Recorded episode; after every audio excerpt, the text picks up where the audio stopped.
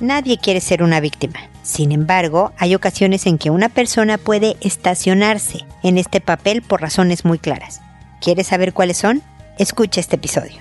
Esto es Pregúntale a Mónica. Noviazgo, pareja, matrimonio, hijos, padres, divorcio, separación, infidelidad, suegros, amor, vida sexual. Toda relación puede tener problemas, pero todo problema tiene solución. Pregúntale a Mónica. Porque tu familia es lo más importante.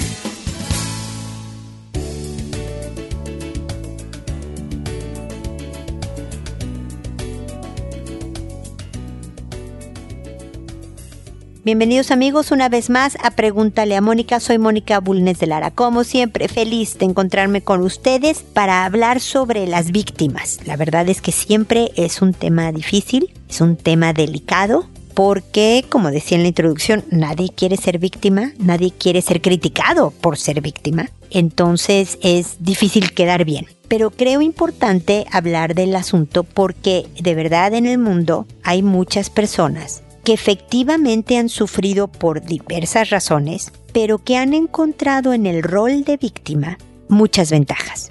Reciben atención. Ay, pobrecita de Mónica, fíjate que está enferma. Ay, pobrecita de Mónica, fíjate que, no sé, la dejó su esposo o la despidieron de su trabajo, la atropelló un camión. Eh, entonces, bueno, primero recibes atención adecuada porque efectivamente si te atropelló un camión, si te dejó tu esposo, si te corrieron de la chamba, todo este tipo de cosas, pues sí requieres de consuelo, de cercanía, de apoyo. Pero si te estacionas en el rol de pobre de mí, la gente se empieza a cansar.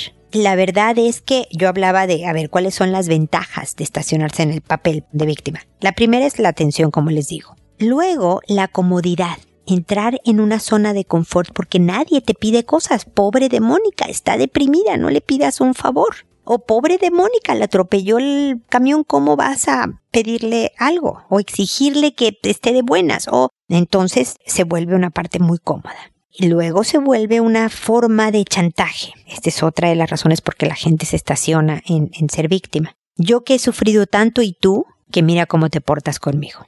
Y puede ser una buena herramienta de manipulación. Estas tres razones, la manipulación, la atención y, la, la comodidad, hacen tentador ser víctima, hacen muy difícil salirte del papel porque además está justificado. Sí me atropelló el camión, sí me corrieron del trabajo, sí me dejó mi esposo, sí me, ¿no? Sí estoy enferma. Pero la verdad es que luego la gente, como decía antes, se cansa, se aleja rechaza estar alrededor tuyo porque tu negatividad, digamos que les llega, les pega, les impacta, los absorbe, se vuelve muy cansado. Y finalmente esta persona se queda sola. Entonces, cuidado, analiza cómo te manejas. Nuevamente yo hablaba en el episodio anterior de las personas difíciles y decía, y creo que es un, un, buen termómetro, ¿no? ¿Qué dicen la gente de ti cuando se quejan, ¿no? Si llega tu hijo y te dice, es que mamá contigo no se puede, todo es sufrir o tu esposo o esposa te dicen qué horror, te quejas de todo, eres una víctima eterna. O sea, pon atención a ver si no estás ahí estacionada en un rol de víctima. Analiza si tu manera de conectar con el otro es a través del chantaje. Nunca me llamas. Yo aquí estoy esperando alegre tu llamada porque yo cuánto te quiero y mira tú cómo me tratas. Es que tú fíjate cómo me contestaste cuando yo hago tanto por ti. Verifica si tu manera de hablar con el otro es a base de ser víctima. Confirma si lo eres o no. Y haz un enorme esfuerzo, porque entiendo la dificultad de hacerlo, para dejar de ser víctima y dejar de ser espectadora de tu vida y volverte activa, un personaje central en tu propia vida y le des un giro hacia una forma más positiva, más realista y sobre todo más acogedora, que atraiga a la gente y que no rechace, que no cree una soledad que va a ser muy difícil de vencer. Este es mi comentario inicial. Ahora me dispongo a responder sus consultas que como siempre saben lo hago por orden de llegada, que a todos les cambio el nombre para proteger su anonimato y que respondo en audio y no en correo o mensaje directo para que cualquier otra persona que no me haya escrito y esté en una situación similar pueda recibir alguna idea o estrategia que le sirva en este momento y así poder ayudar a más gente. y empiezo con Eduviges, para que vean cómo Internet me da buenos nombres en orden alfabético para ponerles a cada uno de ustedes. Eduviges me dice, hola Moni, Espero te encuentres muy bien. Esta vez solo deseo compartir una reflexión y decirte gracias. Cuando yo era chica y me decían que no hiciera algo y yo preguntaba por qué, la respuesta generalmente era porque no, o porque te lo digo yo. Cuando mi padre me dijo que no podía tener novio hasta los 18, su respuesta fue no puedes porque no. Yo odiaba esa respuesta. Me frustraba mucho porque me dejaba con dudas y coraje de no poder resolverlas. Ahora que tengo un hijo, no quiero repetir eso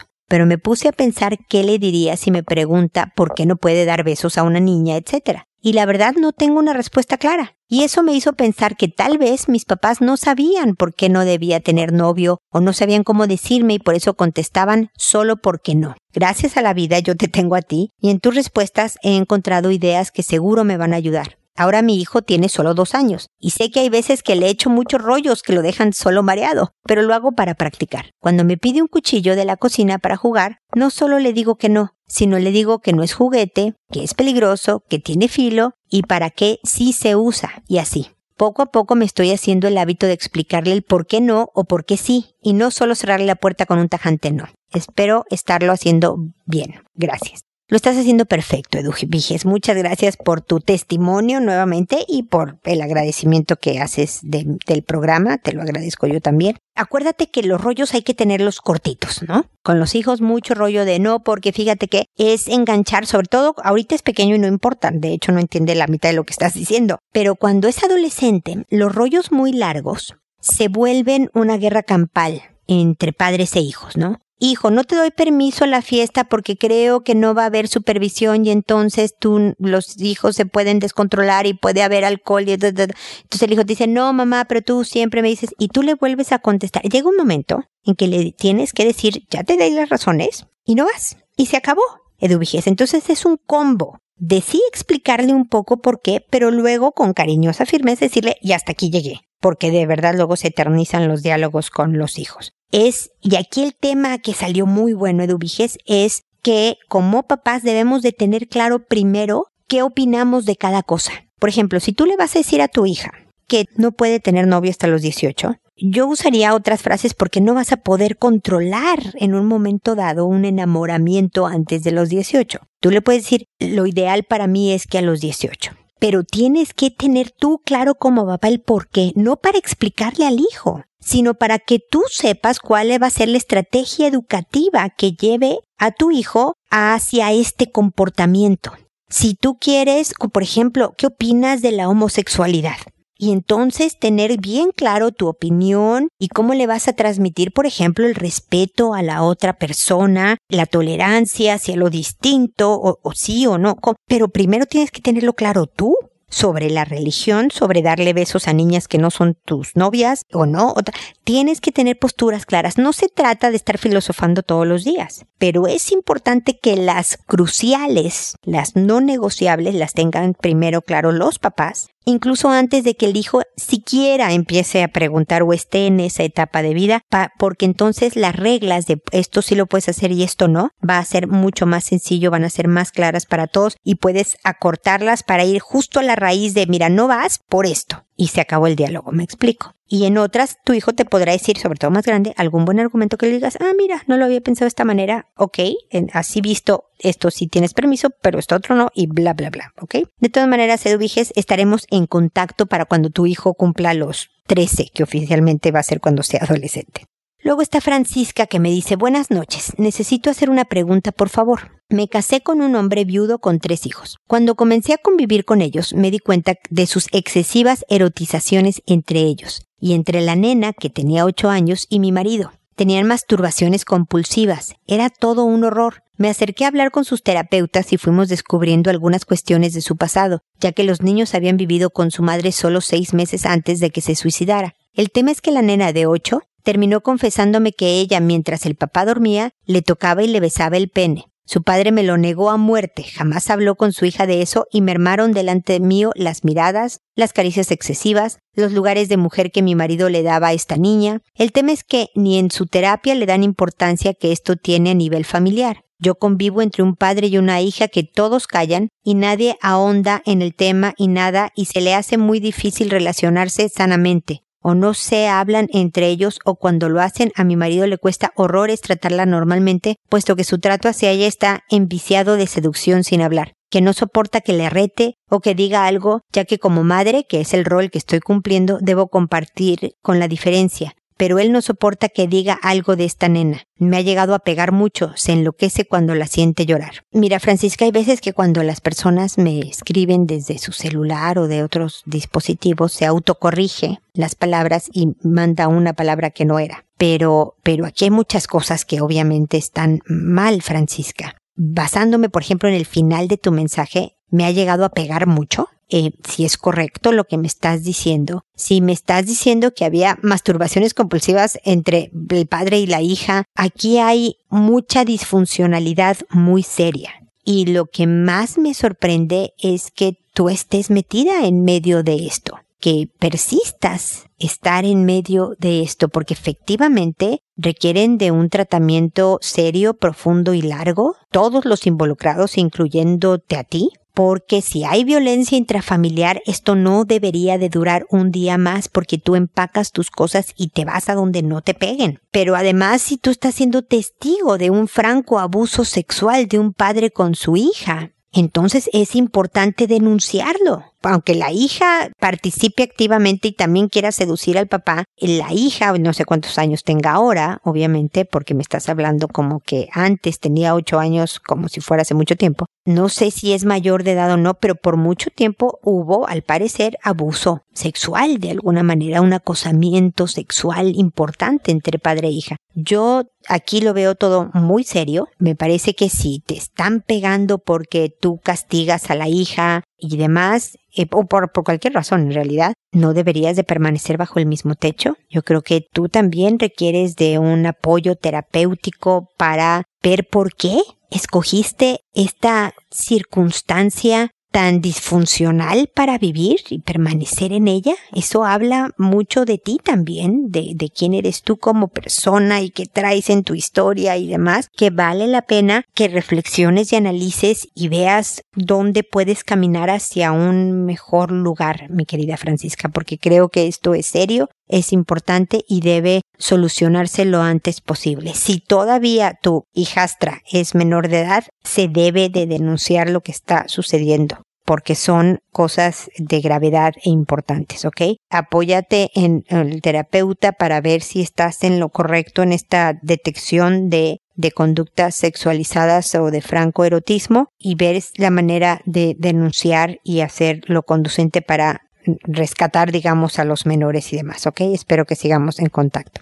Luego Gladys me dice, hola Mónica, tengo un caso con mi hijo adolescente de 15 años. Él es un joven que no sale de casa. No tiene amigos con los que se junten el fin de semana. Se relaciona en el colegio con niños mayores a él, con los que se ha reunido 12 veces y una de ellas en mi casa. El año pasado tuvo algunos episodios donde estalló en llanto de la nada, sin ganas de asistir al colegio, con notas malas y con posibilidades de repetir primero medio. En ese mismo tiempo, su bisabuela estaba pasando por un cáncer anal que provocó su muerte en diciembre. Ella siempre vivió con nosotros. Para mí siempre ha sido difícil comunicarme con él, ya que tiene una personalidad fuerte, un poco altanera. Siempre tiene la razón y habla todo lo que piensa sin filtro. Por eso sentí que debía apoyarlo con una psicóloga, a la cual asistió obligado por cinco sesiones y finalmente las dejó. La semana pasada de nuevo explotó y lo obligué a asistir de nuevo con la psicóloga. Ella me indicó que no cree que tenga depresión, pero que sí esconde sus sentimientos hasta que explota. Pero ella no logra conectar con él y que si él no se deja ayudar, no se puede hacer nada más. ¿Cómo puedo ayudarla o debo dejar que no asista a clases?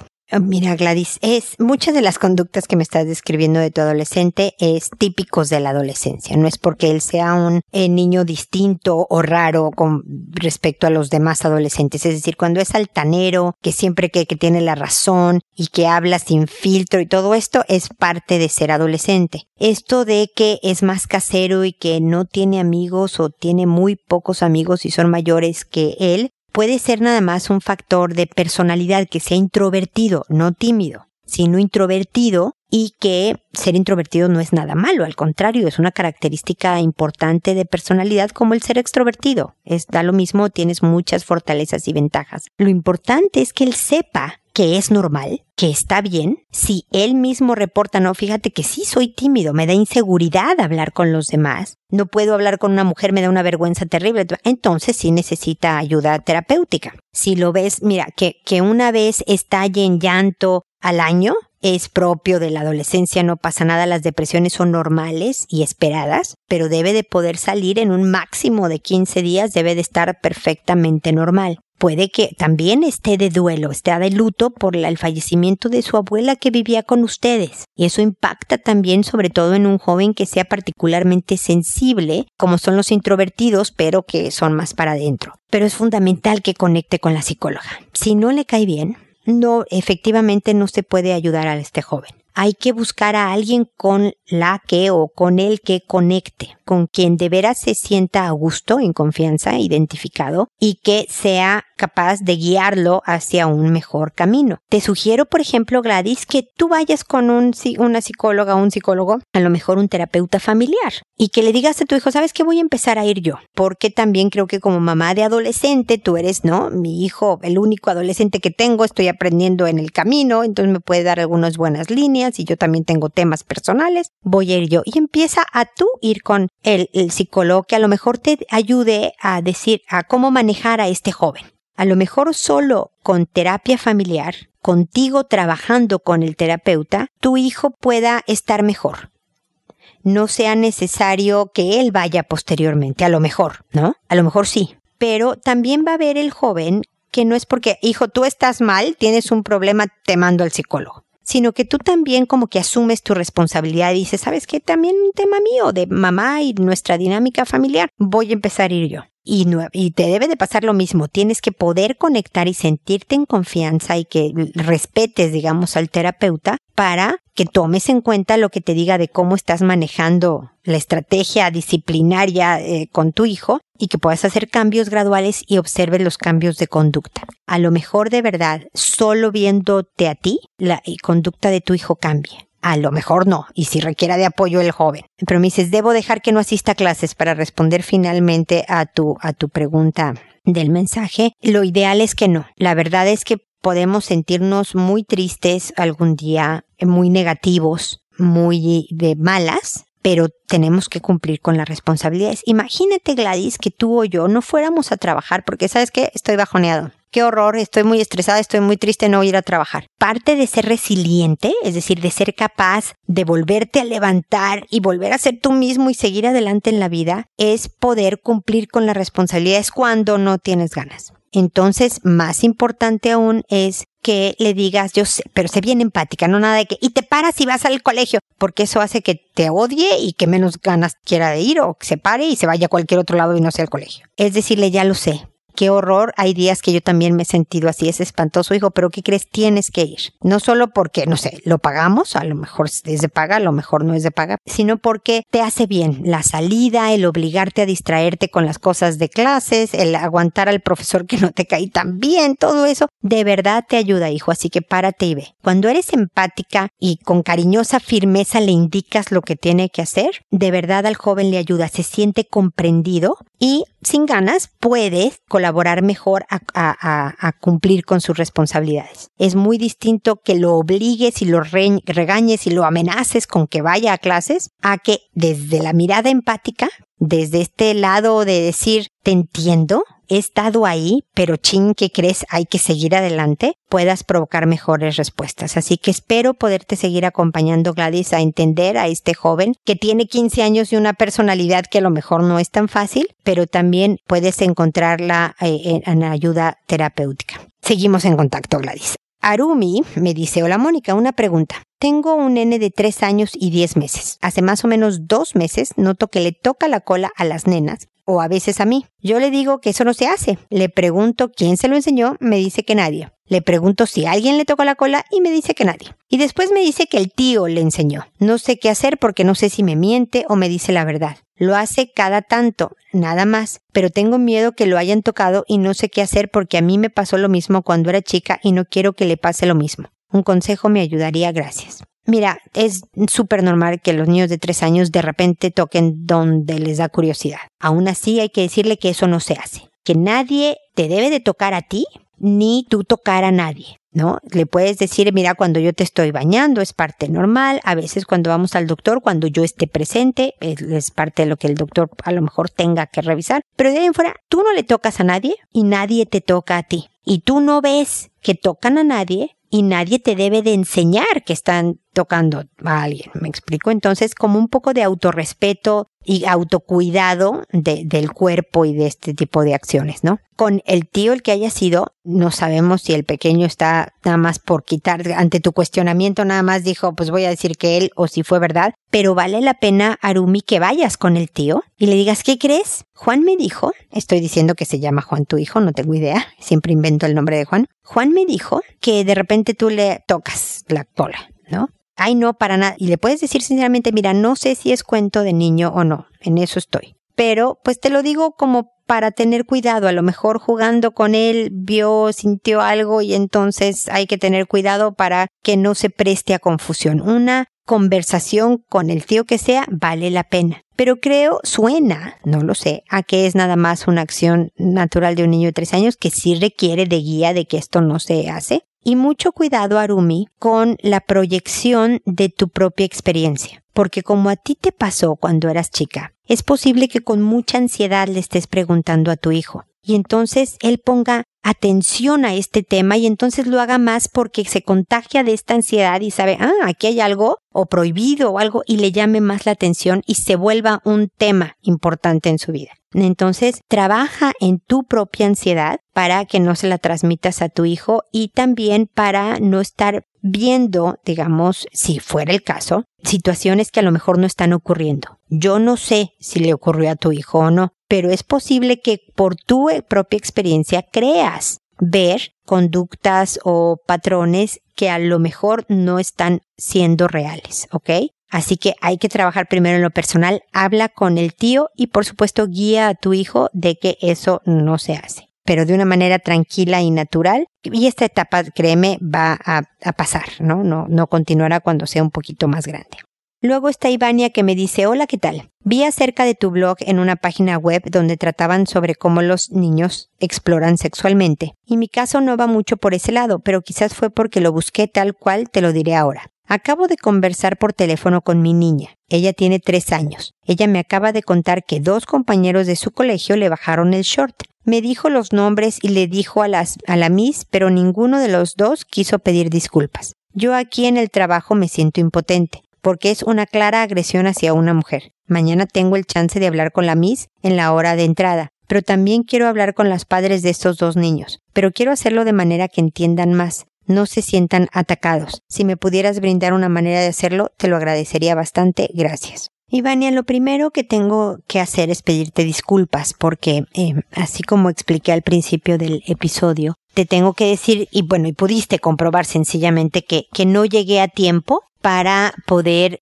eh, darte ideas eh, de cómo manejar el tema con la Miss, con los papás de estos niños, etcétera. Entonces, una disculpa, la estructura misma del programa me impide responder rápidamente. Trato de hablar de temas generales de educación, de problemas de pareja, de matrimonio y no cosas puntuales de hoy en la tarde o mañana en la mañana voy a hablar, ¿qué le digo? Porque como puedes ver, no llego. De todas maneras, quisiera darte algunos comentarios por si te sirvieran solo en caso de que pudieran servirte y si no, pues gente que estuviera en una situación similar pudiera nuevamente encontrar alguna sugerencia que pudiera ser útil. Estas de verdad son tonteras de niños. La verdad es que son de las tonterías inapropiadas que hacen niños de, de esta edad pero eso no le quita el hecho de que, como dices tú, es un ataque y, deben de ser corregidos. La Miss, la profesora, debe de ser lo suficientemente firme como para que estos pequeñines eh, se disculpen con quien,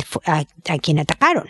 ¿no? Es necesario que la profesora los lleve a un lugar aparte y demás, pero que los niñitos sean capaces de decir perdón, porque parte de la vergüenza y la incomodidad de disculparte provoca que no lo quieras volver a hacer, para no volver a vivir esta vergüenza de pedir perdón, ¿ok? Entonces el que yo te diga discúlpate, yo diga que no, entonces veo que no pasó a mayores y entonces puedo volverlo a hacer. Entonces es bien importante hacer que los niños se disculpen cuando comentan una falta porque eso va a prevenir que la quieran volver a hacer. Podrían volverla a hacer, porque hay unos que son más tercos que otros, pero con la consistente incomodidad de reparar el daño, discúlpate y repara el daño, eso hace que disminuyan las ganas de portarse mal. Con los padres de los niños que hacen tonterías de este tipo, es también importante decir, oye, creo que sus hijos no se disculparon, sus hijos hicieron esto. Entiendo que a veces los niños haciendo tonterías cometen este tipo de, de acciones agresivas que son, pero creí importante que ustedes lo supieran, pues para que lo manejen en casa como ustedes consideren eh, necesario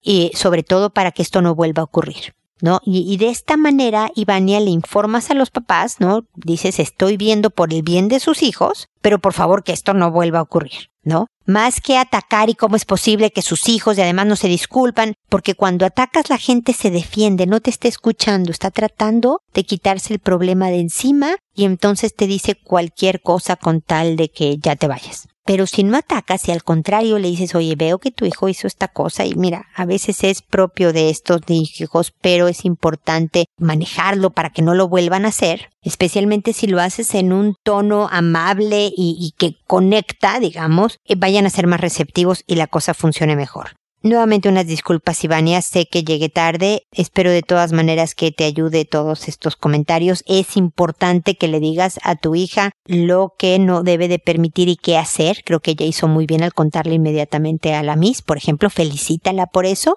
Eh, porque ella debe de ser respetada y ella debe obviamente también de respetar. Así que bueno, una enorme disculpa y espero que sigamos en contacto. Y luego está Hannah que me dice, buenas tardes, el motivo de mi mensaje es para hacerte una consulta. Tengo una niña de 5 años, ayer la dejé jugar con un amiguito, cuando percibo que estaban muy callados, y cuando voy a mirarlos el niño le está metiendo la mano por la blusa a mi niña, indagando. La niña me dice que el niño le dio besitos, y porque una amiguita de 7 años le dijo que debía ensayar para cuando tenga novio. Estoy muy preocupada, no sé qué decirle a mi niña y cómo actuar respecto a esto, muchas gracias de antemano. Eh, mira, obviamente que aquí hay muchas conversaciones que puedes tener con tu hija, pero no en un solo trancazo, ¿ok?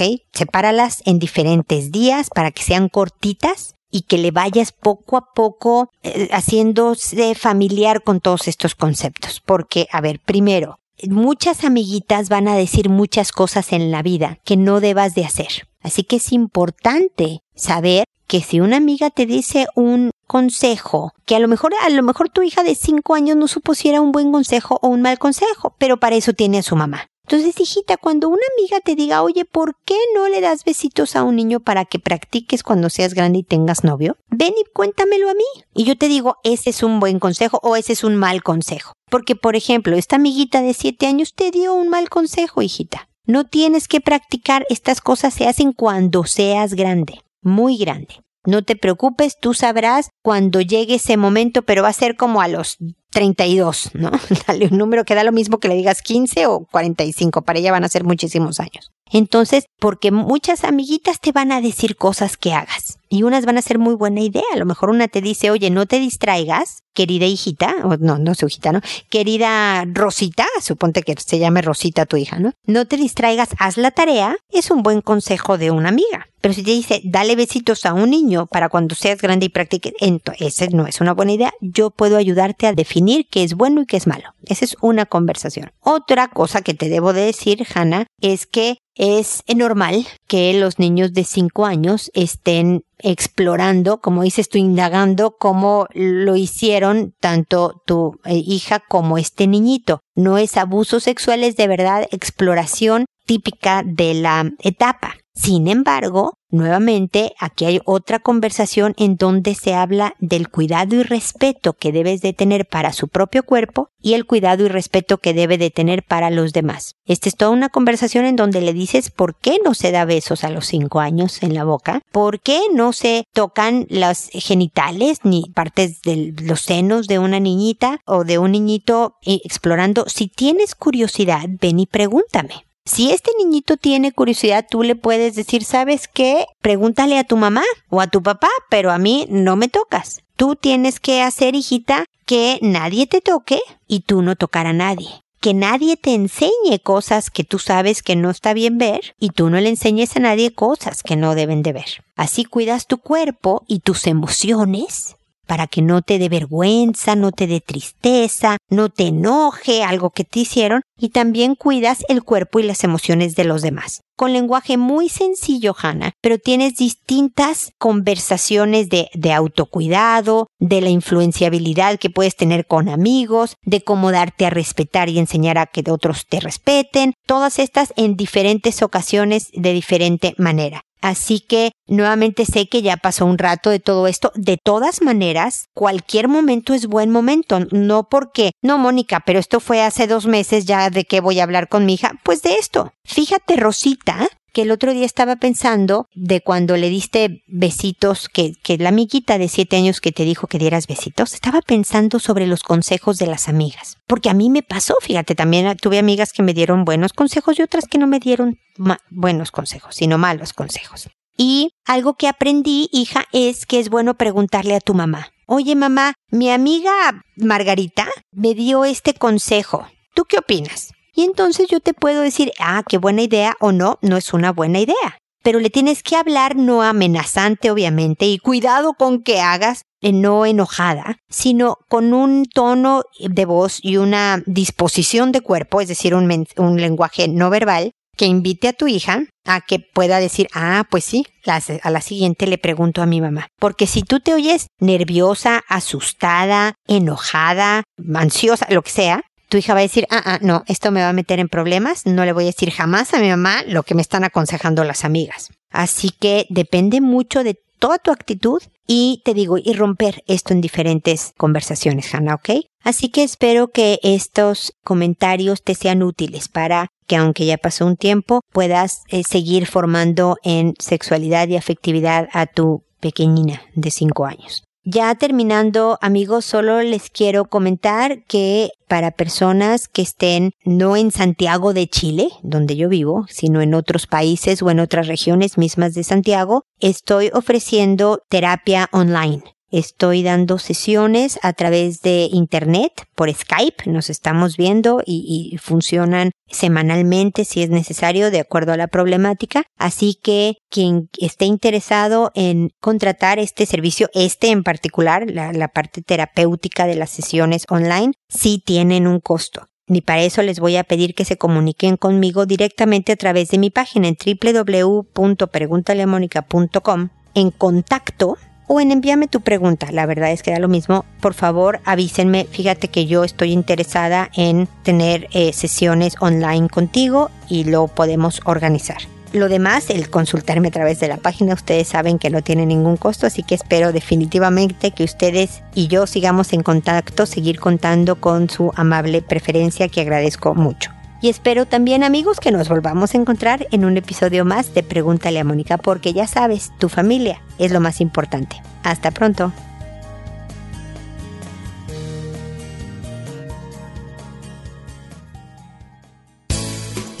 ¿Problemas en tus relaciones? No te preocupes, manda tu caso, juntos encontraremos la solución. www.preguntaleamónica.com Recuerda que tu familia es lo más importante.